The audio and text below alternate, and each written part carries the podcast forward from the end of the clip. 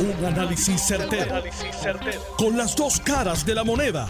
Donde los que saben no tienen miedo a venir. tienen miedo a venir. Esto es el podcast de Análisis 630 con Enrique Quique Cruz.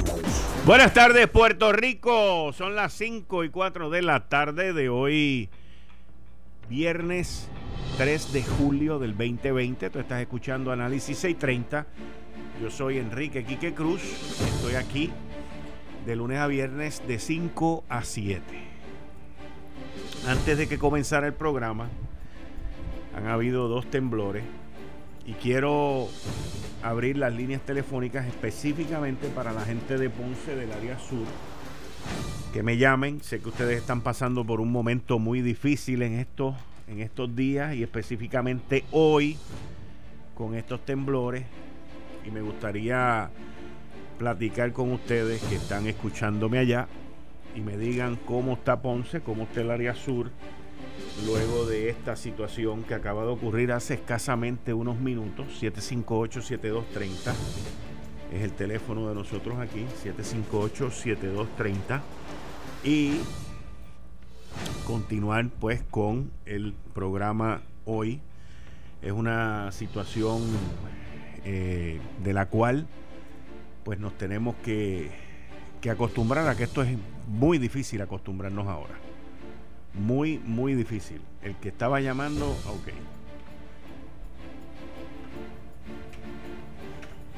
Buenas tardes. Buenas tardes. Sí, necesito que me baje un poquito el radio. Buenas tardes. Sí, buenas tardes. Este, mira, eh, acabo de sentir ese temblor, pero fuerte, fuerte. Yo me imaginaba que era bastante alto. Tengo le dieron una noticia como que fue de 5.2 en el área de Mayagüez. Que habla Efraín Pérez de Isabel. Don Efraín, este, eh, sí, lo que se está escuchando en las noticias ahora mismo es que hubo Perdona, no te digo mucho. Tiene que bajarlo por allá. Que ¿Ah? Que hubo uno de 4.9 y después uno hubo de 5.2. Eh, que yo ahora acabo de oír, de sentir ahora mismo, fue, eh, anunciaron que era de 5.2, pero yo lo sentí bien fuerte. El anterior no lo sentí. Me imagino que el guineo te lo tragaste cuando estaba temblando todo eso, ¿verdad? No, mira, yo te digo, yo estoy eh, viendo la cajera del caballo y sentía el, asiento moverse, moverse, moverse, pero en una forma grande. Y yo digo, wow, qué clase de temblor. Y cuando le pongo, este, enseguida puse en la estación, la, puse a, la primera que encontré que fue guapa. Y dije, último, noticia del último momento, acaba de eh, un, temblor de 5.2 en el área de Mayagüez. Así mismo es, así mismo es. Bueno, que, sigas bien, que sigas bien. Sí, pero fue fuerte, lo te digo, lo sentí como de más de siete. Dale, muchas gracias, cuídense.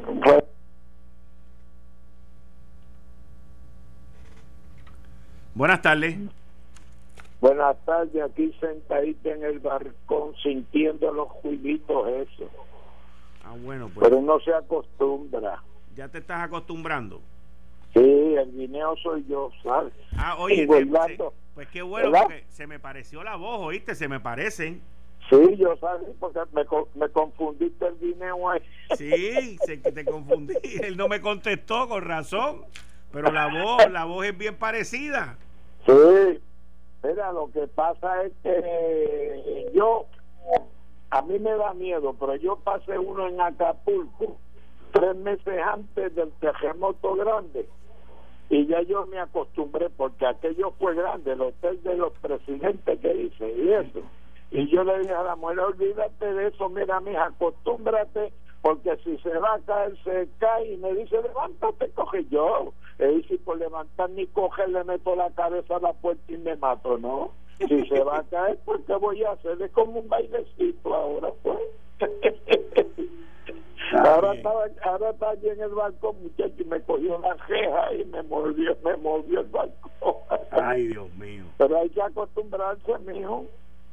Bueno, cuídense, cuídense. Porque si es así, tú no duermes porque sabes que te van a echar tierra encima y olvídate que es peor. Sí.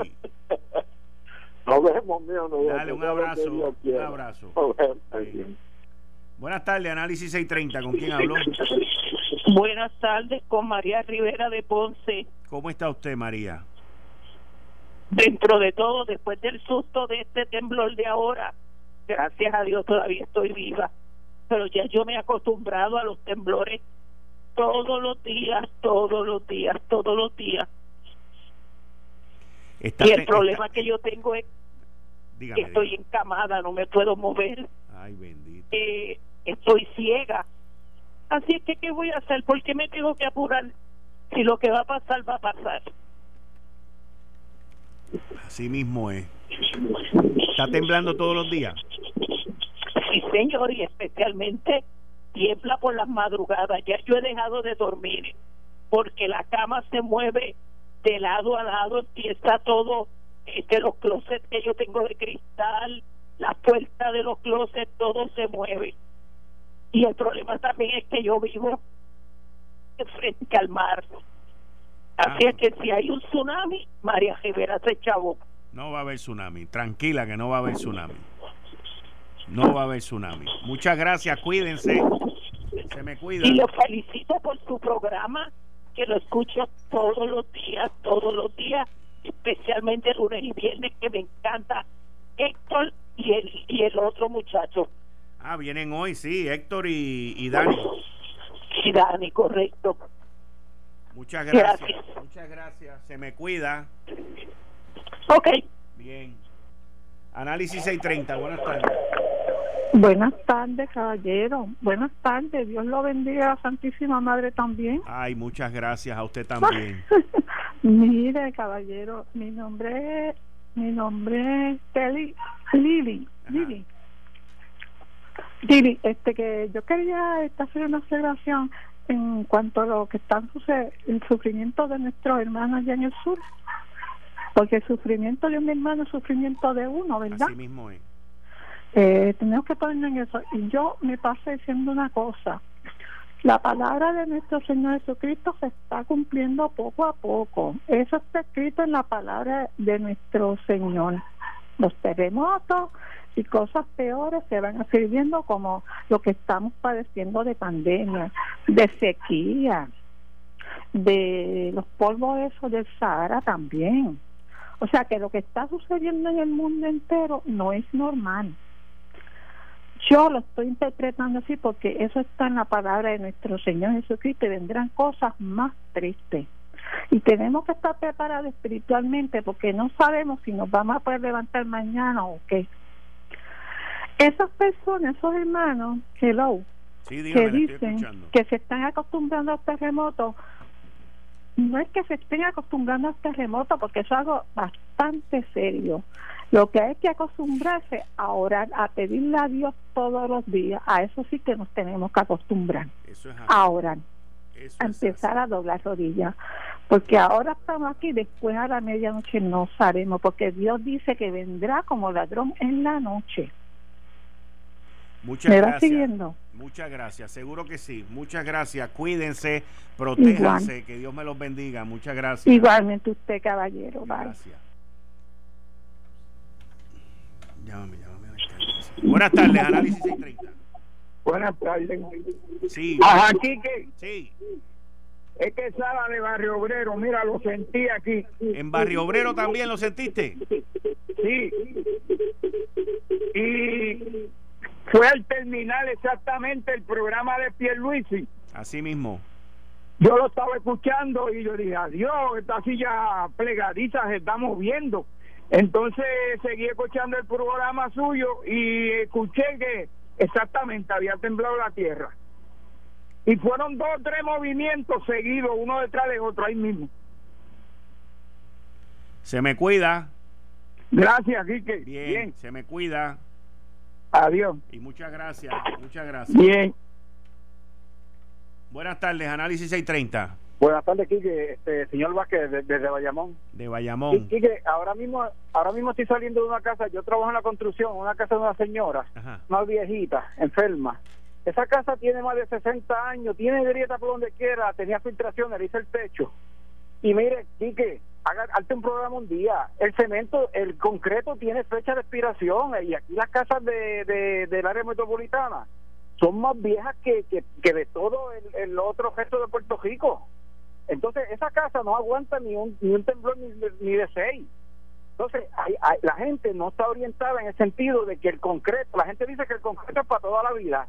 El concreto tiene una tiene una, una caducidad. El, el concreto llega un momento que se polvorea y hay que demolerlo y hay que hacerlo. Hazte un programa un día con unos expertos, unas personas que le puedan decir a la gente, mire, usted ya tiene una casa de 60 años, 70, y esa casa va el piso en un terremoto. Este, orienten a la gente que ya que el gobierno no lo hace, ya que Wanda lo que quiere serle gobernadora y, pintarse el pelo, ustedes toman la iniciativa, los medios, por favor. Ok, muchas gracias, te me cuidan, se me cuidan. Análisis 630, buenas tardes. Buenas tardes. Análisis 630, buenas tardes. Buenas tardes, Quique. Sí, buenas. Dios te bendiga, Roberto, acá de Dorado. Tembló la tierra. ¿Tú lo sentiste casi, en Dorado? Honestamente, yo casi no, nunca, eh, porque yo estoy ahora mismo bajando de Coronel. No, en, Estaba, los, en los carros no se siente.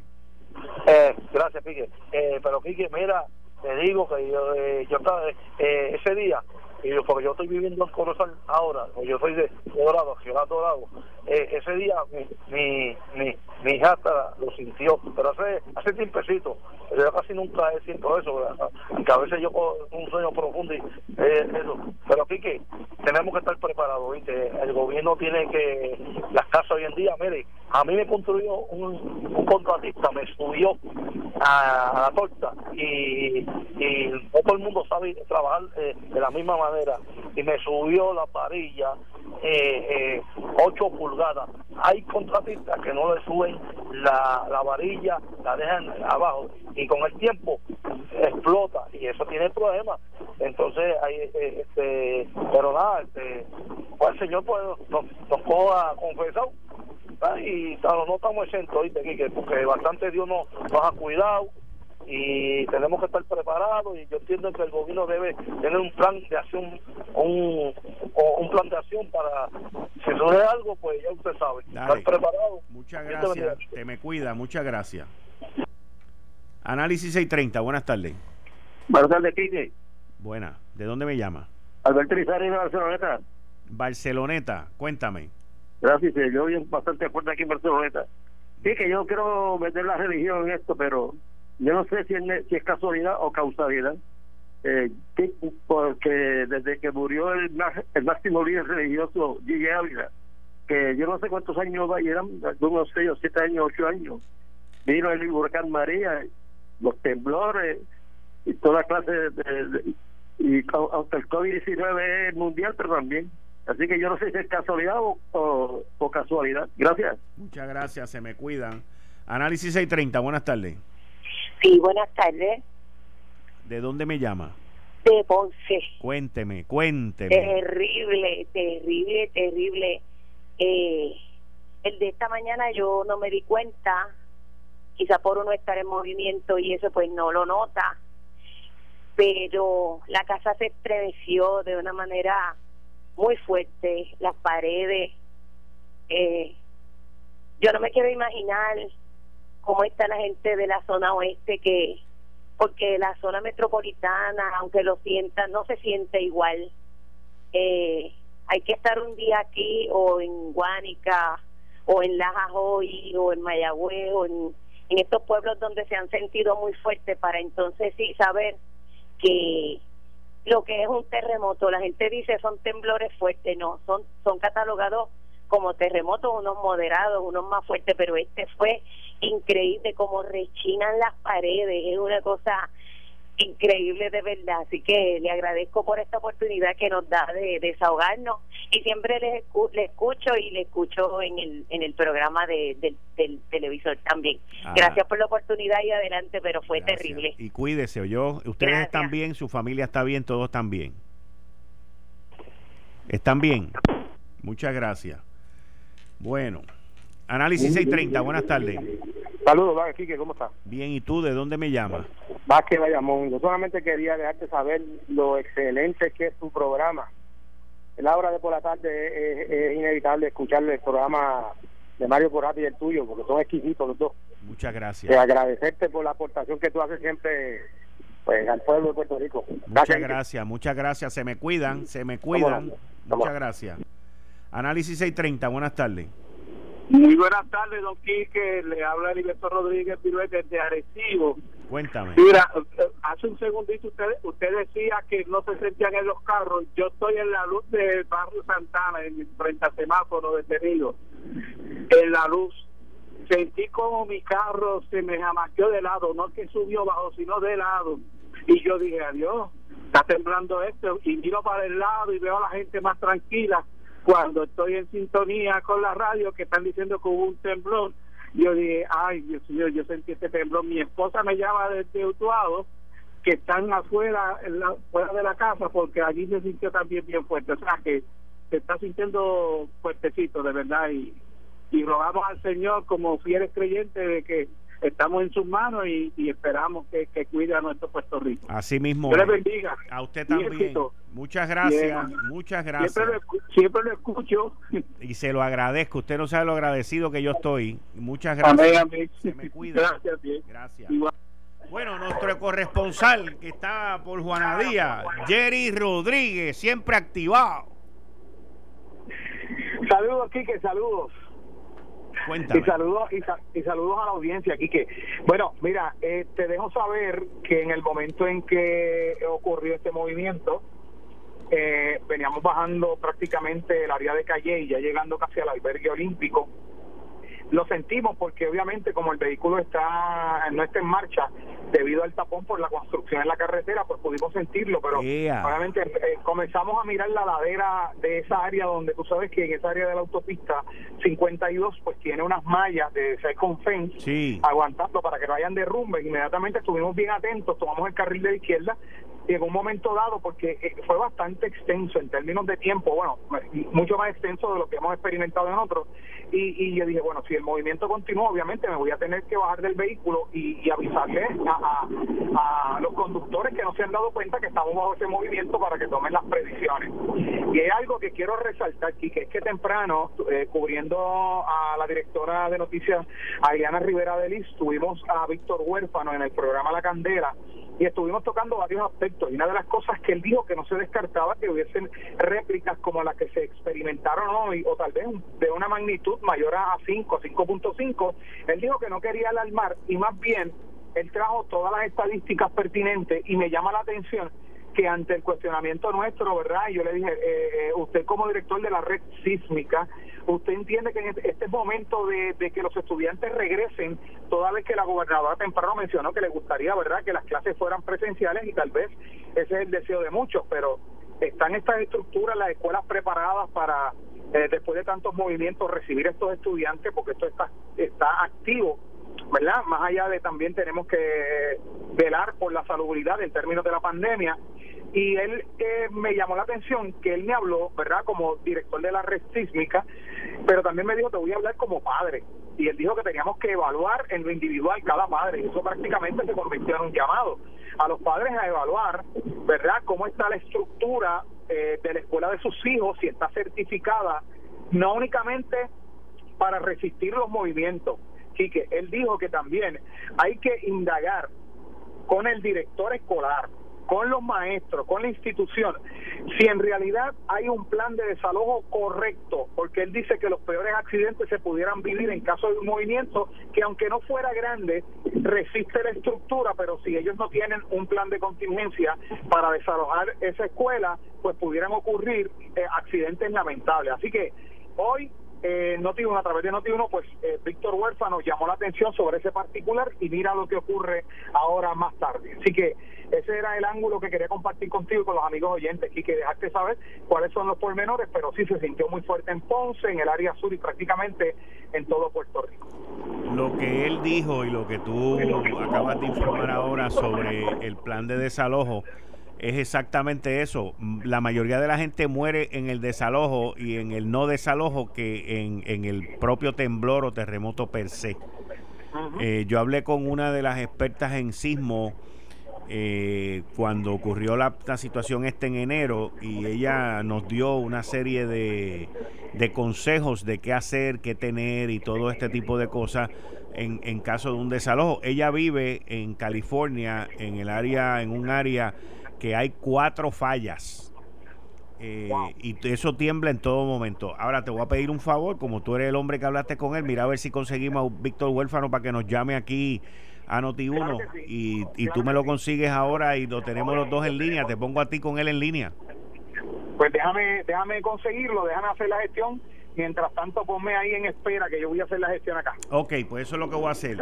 Ahí tenemos a nuestro reportero, a nuestro corresponsal Jerry Rodríguez, que está en el área sur y sintió el sismo en la PR52, allí después donde está la montaña esa, que hay un montón de piedras que tienen una verja así que lo cubre. Eh, va a tratar de ponerse en contacto con Víctor Huérfano, el de la red sísmica de Puerto Rico. Mis queridas amigas, amigos, hemos estado tomando llamadas telefónicas de gente principalmente del área sur eh, por los distintos temblores que han habido en los próximos, digo, en los pasados 30 minutos. Eh, terminando el programa anterior, William Villafañe estaba aquí cuando salió del programa, me expresó que había visto el o sea, que lo había sentido fuerte yo honestamente les digo, no estaba en el carro, yo no lo sentí. Eh, y no y yo no he vuelto a sentir ninguno desde el 7 de enero, desde el 5, del 6, perdón, el del 6 y el del 7 de enero.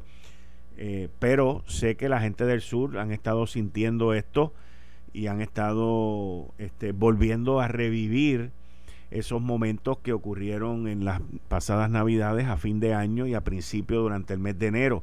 Estoy tratando de comunicarme con el alcalde de Guayanilla, Nelson Torres Jordán, o con Papiño, el alcalde de Guánica, si es posible que me puedan, me puedan hablar. Y ya nuestro reportero y nuestro corresponsal Jerry Rodríguez tiene a Víctor Huérfano en línea. Adelante. Buenas tardes, Jerry. Buenas tardes, Víctor. Muchas gracias por estar aquí en Análisis 630. Hola, buenas tardes. Bueno, Víctor, he estado hablando con la gente de, del sur, eh, la gente de, de, hasta de Arecibo, que sintieron esto. ¿Le podrías explicar al pueblo de Puerto Rico lo que acaba de suceder en los últimos 30 minutos? Sí, con, mucho gusto. Muy buenas tardes, primero que nada, y saludo para todos los que nos escuchan, particularmente para la gente de la área de Puerto Rico, donde estoy viviendo aquí en Mayagüez. Espera tú, dame un momentito, Víctor, espérate. Acá en el, en el colegio de Mayagüez, también pues, los eventos eh, aquí en el, en el área oeste empezamos con un evento de magnitud de 4.9, eso fue esta mañana a las 9.54 y ahora el evento fuerte más reciente fue a las 4 y 49 de la tarde con un evento de magnitud 5.1. Estos, estos eventos, lo del día de hoy, eh, se están localizando mayormente cerca de la Parguera, en Laja. Estos eventos forman parte de la secuencia que nos viene afectando todo lo que es el área sur, suroeste de Puerto Rico, entiéndase desde Lajas, de eh, Guánica, eh, Yauco, Peñuelas, Guayanilla hasta Ponce. Y pues está, continúa la secuencia y va a continuar por un tiempo adicional. Te pregunto, eh, cuando está temblando así tan consecuentemente, muy parecido a lo que ocurrió a finales de diciembre y principios de enero en esta área sur, que por lo que entendí de tu descripción son las mismas fallas y la misma región, ¿eso es correcto? Pero es que no estoy casi escuchando. Casi no se escucha, eh, Quique, no tenemos casi audio tuyo. Es que estoy, Ok, estoy oyendo un rebote por allá. Ok, ¿me escuchas ahora, Víctor? Bien bajito, pero vamos a hacer el deber. Y mira a ver ahora, ¿y ahora? ¿Me escucha? Ok, sí, más o menos. Ok, eh, según entiendo, estos movimientos que han estado ocurriendo en estos días son por las mismas fallas en el área suroeste que, han, que ocurrieron a finales de diciembre y principios de enero. No, no, no entendí la pregunta. Eh, Víctor, eh, pregunta a Enrique Quique Cruz que si lo que lo que se está sintiendo es parte de la falla que provocó los temblores desde el 28 de diciembre y el 7 de enero. Mira, es la misma es la misma región toda, como dije hace un momentito, toda la región sur, suroeste de Puerto Rico, desde Lajas hasta Ponce, viene siendo afectada por esta secuencia. Esta región eh, tiene eh, varios varios eh, fallamientos y, y esa precisamente es la razón por la cual tenemos tanta actividad. Número uno, tenemos una acumulación de energía a lo largo de cientos y tal vez miles de años y número dos, estamos eh, viendo pues que, hay las fallas, tenemos falla Montalva, tenemos el cañón de Guayanilla, tenemos la falla de Ponce, tenemos la falla de, la caja de muertos. Así que son varios los segmentos que están siendo afectados por esta secuencia y hay una, lo que llaman los científicos, una transferencia de, de, esfuerzos entre una, una falla con otra y pues eso es lo que lleva consigo esta, esta alta actividad sísmica. Ok, eh, no buscando alarmar, pero al igual que vivimos durante diciembre y enero, que hubo muchos movimientos de entre 4 y 5 en la escala Richter, pues hasta que al final, luego el 6 y el 7 de enero fue que vinieron los dos grandes. ¿Podremos esperar ese mismo tipo de comportamiento, reacción, de que venga algo más grande más adelante? Pues mira, eh, no hay no hay manera de uno poder adelantar que qué va a pasar mañana qué va a pasar dentro de la próxima semana. Sí podemos eh, establecer unos escenarios de trabajo, precisamente eso es lo que ha hecho el conjunto con eh, expertos del Colegio Mayor, donde establecen que el, escenario más probable es la continuidad de, lo que estamos casi viviendo hasta el día de hoy, que son eventos, algunos de los cuales pueden ser apreciables, un evento de cinco de cuatro inclusive, en la zona, pues es apreciable. ¿Por qué? Porque está muy cercano y es muy superficial y pues eso causa eh, que la gente lo sienta de la forma como está viviendo. Así que en resumen, la, la secuencia va a continuar, la actividad como la estamos viviendo hasta ahora va a continuar, donde hay hay eventos apreciables. Si hay un escenario, y aquí tengo que ser bien, bien, bien claro, hay un escenario que, que su probabilidad es del orden del 1%, que es bien pero no es cero. Por lo tanto, eh, es recomendable que la población no baje la guardia, porque existe el escenario que pudiese ocurrir algún evento semejante a lo que tuvimos por lo tanto, dada esa incertidumbre, lo mejor es mantener nuestros, nuestros planes de emergencia, nuestros planes familiares y que las autoridades pues estén atentas a cualquier bueno, muchas gracias. Muchas gracias a ambos. Víctor Huérfano, a cargo de la red sísmica en Puerto Rico, nuestro corresponsal Jerry Rodríguez. Continuamos informando. Muchas gracias a ambos. Se me cuidan también del COVID. Muchas gracias. Gracias, Víctor. Bueno, ahí ustedes escucharon a Víctor Huérfano y a Jerry Rodríguez en eh, lo último que tiene que ver con la red sísmica y esto que ha estado ocurriendo, pues la, el porciento de probabilidad, como dijo él, de uno de los escenarios muy bajo el porcentaje de que pueda ocurrir, pero algo más grande, pero que la actividad va a continuar. Eh, estás escuchando el podcast de Noti1. Análisis 630 con Enrique Quique Cruz. Buenas tardes, Quique. Gracias a ti por la oportunidad y buenas tardes a todos allá en, la emisora y a las personas que nos escuchan. Saludos. Bueno, ayer hubo una protesta. Cuéntame, ¿qué fue lo que pasó? Sí, ayer, pues como habíamos comentado, estuvimos con, la, con los enfermeros del, del Hospital Municipal de San Juan que han iniciado varios piquetes ya que han realizado y otros que van a estar realizando. Uno de ellos va a ser allí en Telemundo el, el día de, del debate de, de, de, los, de las primarias de los populares, porque Carmen Yulín Cruz tiene unas deudas con ellos que ya las tienen desde el 2016 y ellos no toleran ya, primero que todo, los malos tratos que reciben y segundo, pues entonces un montón de deudas que ellos tienen. Te puedo decir que, según ellos me han comentado y la evidencia que tengo, le deben el pago de la ley 56, eh, algo que ellos llaman el enfermito, que es otra bonificación, el bono de asistencia, le deben los bonos de Navidad, le deben bonos de verano, le deben los pasos por mérito, unos aumentos ah, eh, mensuales que suman que son de 75 dólares. Y entonces pues como eso son deudas acumuladas desde el 2016 pues ya ellos entienden que es abusivo esto y se han lanzado a la calle. Hoy precisamente aquí que te comento que por presión de, de Fortaleza porque ellos tuvieron que acudir a Fortaleza y allí hablaron con varias personas que les ayudaron y hoy por presión de Fortaleza Finalmente le dieron el incentivo de los cuatro mil dólares, me enviaron fotos de evidencia, porque yo le dije hasta que no tengan eso, ese cheque en sus manos, ¿verdad? Eh, y así lo hicieron y están bien contentos por eso, pero van a continuar la lucha porque lo otro es parte de su sueldo y parte de la contratación que se les hicieron. Estamos hablando de los enfermeros, Pique. La primera línea en esta batalla del COVID son los enfermeros. Toda la clase médica es importante, pero los enfermeros se arriesgan, ¿verdad? Son, son los que primero tienen el contacto con ese paciente cuando llega. Y a mí me parece que, que lo que se está cometiendo con ellos es una una gran injusticia. El Departamento de Recursos Humanos no funciona. Ellos alegan que la persona que está dirigiendo el departamento es una amiga de Yulín, que no tiene la preparación, que lo que tiene es una preparación de secretaria y dirige el Departamento de Recursos Humanos y obviamente no es un lazo, ¿verdad?, para establecer armonía eh, en ese hospital. El aire acondicionado te comento aquí que también el aire acondicionado del, del hospital que se invirtieron millones y que ella, Carmen Yulín Cruz alega que esa es su gran obra, no funciona.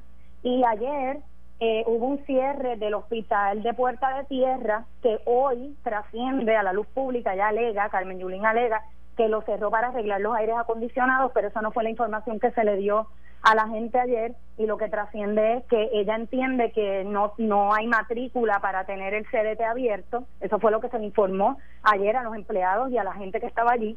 Sin embargo, hoy ella le, dice a un periodista, ¿verdad?, que eso no es cierto, que lo que está pasando es que ella va a arreglar el aire acondicionado. Y bueno, yo yo verdaderamente eh, me uno a esta lucha porque me parece, eh, no sé ni cómo llamarlo, que esto, esto es tan injusto todo ellos están reclamando una cosa que es parte de su sueldo, ellos no están reclamando nada irrazonable. ¿Entiendes? Pero ven acá, ven acá, ven acá, me dijiste del bono de los cuatro mil, pero ese bono no fue el que dio la gobernadora. El incentivo que se lo tenían retenido y ellos tuvieron que ir a Fortaleza para que liberaran ese dinero que por órdenes de Fortaleza lo liberaron hoy. Carmen Yulín tenía ese incentivo allí aguantado, Quique. O sea, estamos en una pandemia, la gente necesita su dinero ella ella ella los oprime por por, por el simple gusto de, de, oprimirlos porque es que no hay razón para hacerlo. Wow. y, y por otro lado eh, quería comentarte y, y, quiero hacer hincapié en esto porque es bien importante los empleados lo que están exigiendo son cosas que se les prometieron. Pero ellos esos no son empleados que están unionados ellos están unionados, pero ellos alegan que se le hacen unos descuentos de la unión y todo y que la unión no los representa, que la unión hace caso omiso a su reclamo, por eso están en la calle. Ayer incluso estaban bien molestos porque la unión estuvo allí en el paro, pero la unión no, no los atiende, fueron allí a hablar con la prensa. Sin embargo, no los representan, no llevan sus luchas ni sus reclamos, no hacen nada por ellos, según alegan ellos. Y son muchos, o sea, yo hablé con, ayer con muchos enfermeros y enfermeras, son muchos, muchos están molestos y con toda la razón del mundo están molestos. Cuando tú tienes gente ganándose 2.500 dólares, pero entonces le tocan, ¿verdad?, el, bolsillo, pero tienes a un Pedro Julio Serrano ganándose 6.000, 7.000 dólares al mes, una persona que no hace absolutamente nada en pro del, del pueblo, pues se indigna cualquiera aquí que esta mujer es una tirana, es una déspota. Ya, ya hemos visto numerosas noticias al respecto. O sea. Mira, también quiero decirte me escribió una gente y me, y me han enviado fotos. Yo tengo una amiga que, que amiga mía de la, de la escuela de derecho, que me, ella cuida niños para pagar sus estudios, ¿verdad? Y ella me dice, Elizabeth, yo llevé a los, a los nenes al parque de, de Estelamaris, que es aquí en Condado, y me dice, me los tuve que llevar. Los parques de San Juan no sirven. Yo no sé a qué parque llevarlos porque los parques están unas malezas brutales, jeringuillas en el piso, suciedad de perro, o sea, está todo abandonado. Entonces ella me dice, mira, ¿cómo es posible que nosotros tenemos un tiempo libre para compartir con nuestra familia y nuestros hijos? Y yo que quiero llevarlos al parque, pero ningún parque funciona. San Juan está en total abandono y esa es la realidad. Entonces Julín piensa que como abrió el hospital trans, del que ella no quiere hablar, porque ella dice que ella no habla de eso porque eso afecta a la comunidad trans, no sé de qué manera, y esa ha sido su única obra para ganar votos de esa comunidad, punto. Entonces ha abandonado todo, todo el municipio de San Juan. Yo creo que esto, esto lo sabe todo el mundo, a simple vista se ve. Hmm. Wow. Wow. Esa es la que quiere gobernar aquí, que eso es lo triste. Esa es la que pretende sacar al país del atolladero, una, una persona que ni siquiera ha podido administrar el municipio de San Juan y que, y que alegan todos los empleados de distintas áreas que es una déspota, que es una tirana, que los obliga los obliga a atender a sus familiares cuando llegan al hospital de San Juan y llegan los familiares y los allegados de ella y, y los obliga a soltar todo lo que estén haciendo para atenderlos a ellos. ¿Tú crees que eso es justo? Ella se está nutriendo de, de este municipio y no hace nada por nadie, más que por los de ella. Es inaceptable. Bueno, continuamos entonces, porque digo, esos empleados tienen un convenio colectivo donde todas esas cosas, me sorprende que el municipio le haya aguantado el dinero del Estado, del bono de los cuatro mil dólares, eso que se dio hace... El convenio colectivo todavía no se ha firmado, también eso es otra pelea que están llevando con ella. wow. Interesante. Y cuando tú mencionaste de la manera que los trata, ¿a qué te refieres? Bueno, ellos, ellos, ellos lo que me dicen es que ella les da, ella llega de madrugada, según alegan ellos, ¿verdad? Ella llega de madrugada al hospital y empieza a regañar gente, empieza a mover gente de un lugar para otro, pone a gente a hacer cosas que no les corresponden, que no están en sus tareas. Eh, ella también le da autoridad a ciertas personas que son personas que ella misma nombró y que ella ha movido de una agencia a otra dentro del municipio este a, a impartir autoridad que no les corresponde tampoco y es que ella les grita, ellos alegan que ella les grita, este, que los maltrata, que los despide, que los amenaza con despedirlos. Ella estuvo recluida en el hospital hace unos días atrás y ahí ella pretendía que en la hoja médica se escribiera lo que ella quisiera y que se obviara cierta información porque por si salía a la luz pública, o sea, e, es una es un degenere total, ella es una mujer autoritaria. Hmm. Bueno, muchas gracias Elizabeth. Sí, necesitamos el psicólogo. Definitivamente, ya tú sabes. Gracias, Quique, gracias por la oportunidad. Entre los temblores y cómo tratan a los empleados de San Juan, necesito el psicólogo. Así es. Muchas gracias. Bueno, ya necesito mis cinco minutos con mi psicólogo. De lunes a viernes, mis queridas amigas y amigos, yo tengo una sección de entre 5 y 30 y 5 y 55 de la tarde que se llama 5 minutos con mi psicólogo, con el doctor en psicología, doctor Abdiel Cruz. Doctor, hoy... Buenas tardes. Buenas tardes. La gente del sur esperando por su, por su consejo. Claro. Eh, en primer lugar, gracias por la oportunidad y saludo a Elizabeth y teníamos un tema ya propuesto, pero es evidente, teníamos que atemperarnos a la realidad y para eso es que estamos. Cuando servimos, pues tenemos que estar atemperados a la realidad social. Y antes de comenzar cómo trabajar el impacto psicosocial de un desastre, que lo voy a llevar poco a poco, tengo que mencionar que lo que lo que está trayendo, y esto es un paréntesis, ¿verdad? Lo que está trayendo este Elizabeth es una catástrofe social lamentable, ¿verdad? Que vivimos todavía en estos tiempos.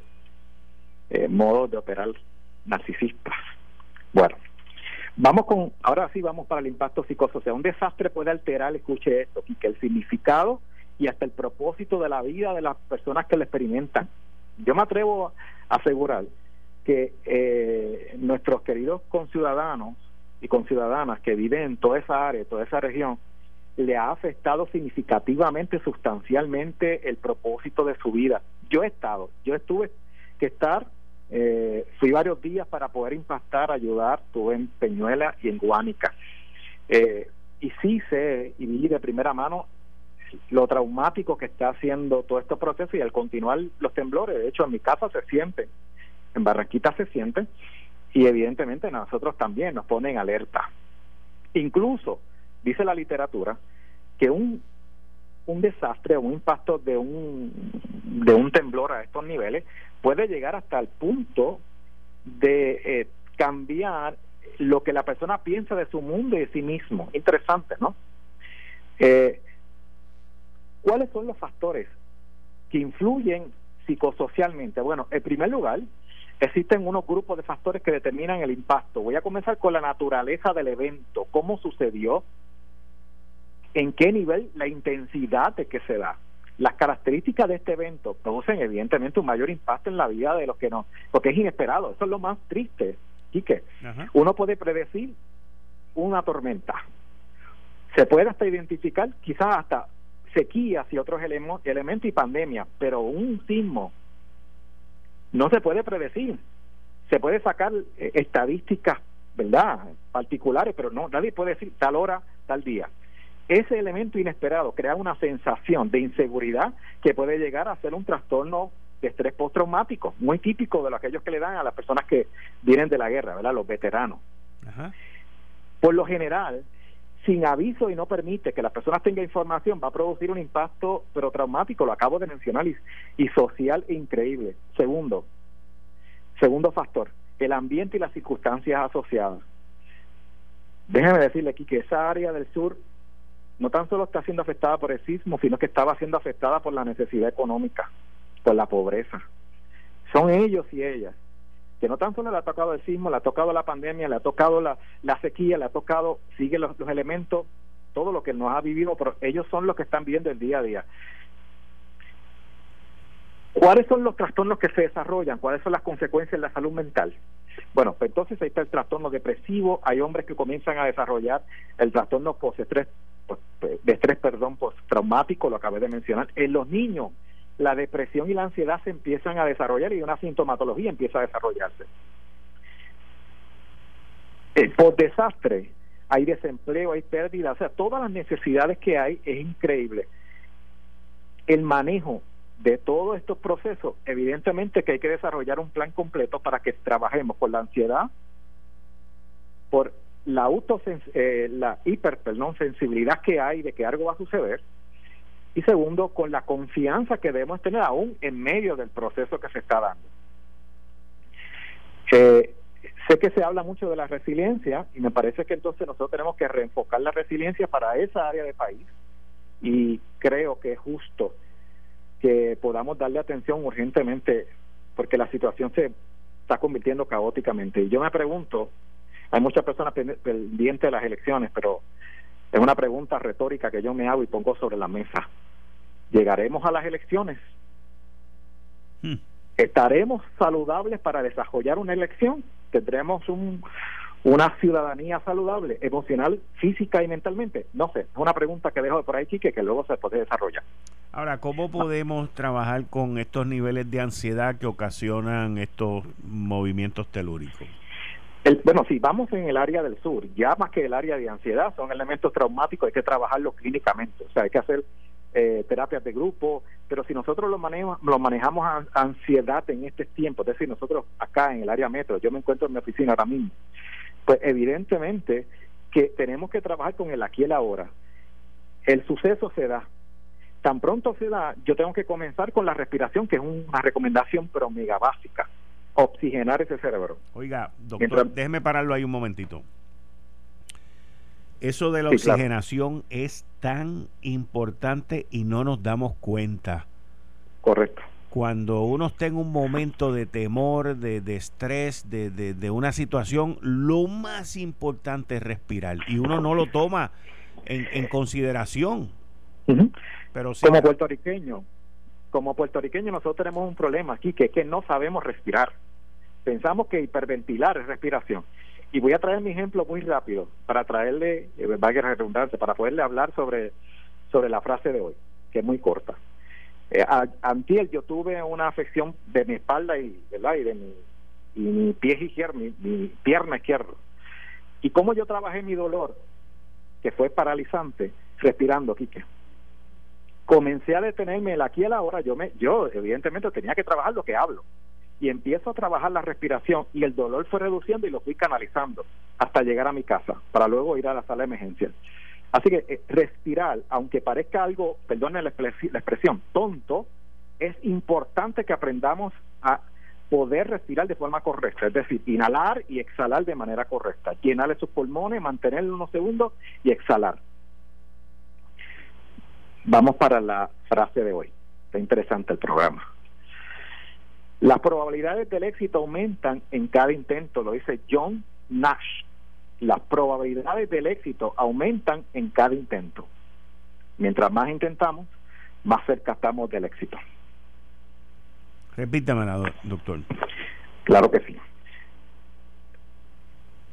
Las probabilidades del éxito aumentan en cada intento. Eso lo dijo John Nash. Y yo le pongo algo más. Mientras más intentamos, más tenemos éxito en nuestras vidas. Muy bien, muy bien. Muchas gracias, doctor. Se me cuida. Descanse este fin de semana y volvemos a hablar el lunes.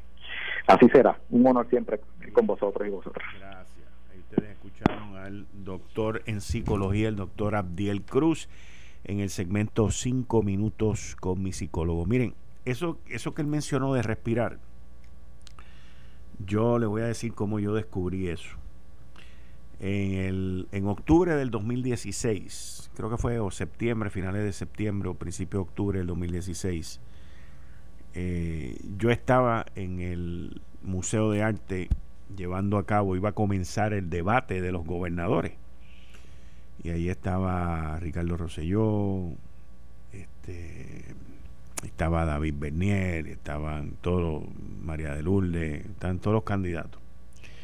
Y como 15 o 20 minutos antes de comenzar, yo vengo bajando unas escaleras eh, para llegar a la tarima y me dio un dolor que yo nunca había sentido un dolor como ese. Voy bajando en una rodilla.